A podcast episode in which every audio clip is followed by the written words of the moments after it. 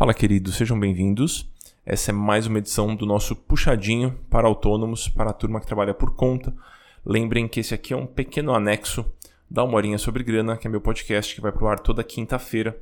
Os nossos episódios do Puxadinho sempre saem às segundas e às quartas, e aqui eu compartilho algumas reflexões que geralmente surgem em conversas minhas com os alunos do Finanças para Autônomos, que é o meu programa de acompanhamento e a, o ponto que eu queria trazer para vocês hoje surgiu de novo de uma interação com um aluno.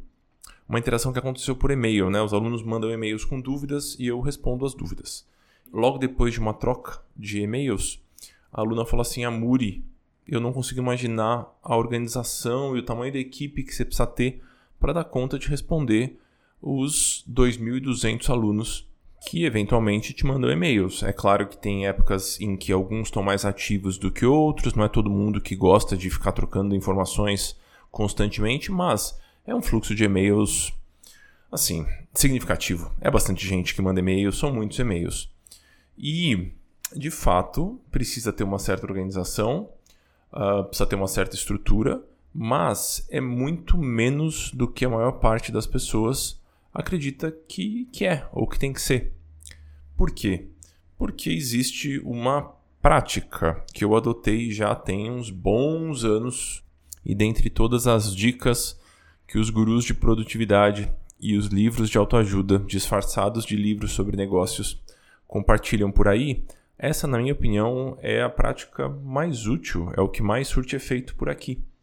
Crie alguns blocos na sua agenda e coloque nestes blocos as tarefas que são de certa forma semelhantes. Então, como é que eu aplico isso dentro do, da minha rotina por aqui? Os alunos mandam e-mails quando eles querem mandar e-mails. Então, tem e-mail que chega segunda-feira às seis da manhã, tem e-mail que chega terça-feira de madrugada, tem e-mail que chega quarta-feira no meio do expediente. Para mim, não importa a data que este e-mail chega ou o horário que este e-mail chega. Para mim, o importante é eu tenho um bloco de duas horas na minha agenda e ele está sempre no mesmo horário. Então, segunda, geralmente segunda-feira à tarde, né? Na maior parte das vezes, a não ser que eu tenha alguma reunião que eu não consigo remarcar. Então, segunda-feira à tarde eu tenho um bloco na minha agenda e esse bloco é responder todas as dúvidas dos alunos.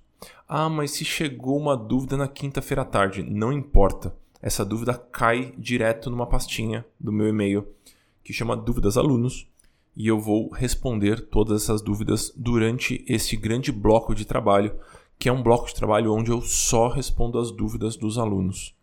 Então eu fecho todas as outras abas, eu abro esse label do meu e-mail, vejo todas elas e vou respondendo uma por uma, sempre neste bloco. Se eu for parar para responder cada aluno no momento em que eu estou mais disposto, ou no momento em que a dúvida chega, ou quando eu tenho uma brechinha de trabalho, eu não faria mais nada da minha vida. Eu passaria o dia todo respondendo alunos. Então eu agrupo essa tarefa de responder os e-mails dos alunos sempre neste espaço de tempo. E quando eu não estou nesse espaço de tempo, eu realmente não penso mais nisso. Eu fiz uma opção deliberada, já tem uns bons anos, que é a opção de não ter uma, uma empresa enorme. Eu gosto de ter uma empresa pequena. E por conta disso, eu preciso ser muito eficiente com as minhas tarefas aqui, caso contrário, os pratinhos vão começar a cair. Então, essa prática de agrupar as tarefas que são semelhantes e dedicar um tempo específico para elas costuma ser muito eficiente. Eu queria compartilhar isso com vocês por aqui, porque a maior parte das pessoas que estão escutando a gente, é, que estão me escutando aqui, né, são pessoas autônomas e, por definição, essas pessoas estão lidando com uma série de frentes de negócio.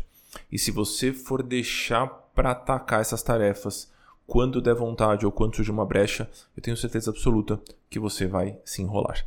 Então, agrupe as tarefas, crie esses blocos de tarefa. Eu dei o exemplo com os meus e-mails, mas poderia ser qualquer outra coisa. Por exemplo, mandar uma mensagem para todos os clientes que passaram pela minha empresa no ano passado.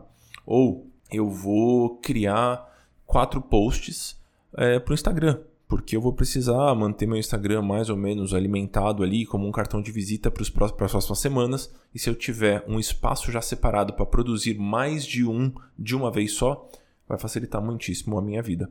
Então pense na sua rotina e tente agrupar algumas tarefas e aloque um tempo específico para esse grupinho que você acabou de criar. Esse é, o meu insight de hoje. Antes da gente fechar, deixa eu fazer um convite por aqui. A gente fez um encontrão na semana. Eu não sei quando você vai estar escutando isso, mas tem algumas semanas que a gente fez um encontrão. E foi muito, muito, muito legal. É o nosso encontrão semestral para autônomos.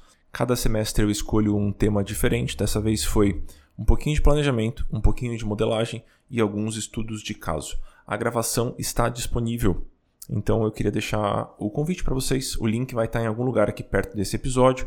Eu espero que vocês gostem e até o nosso próximo Pitaco. Um abração e seguimos!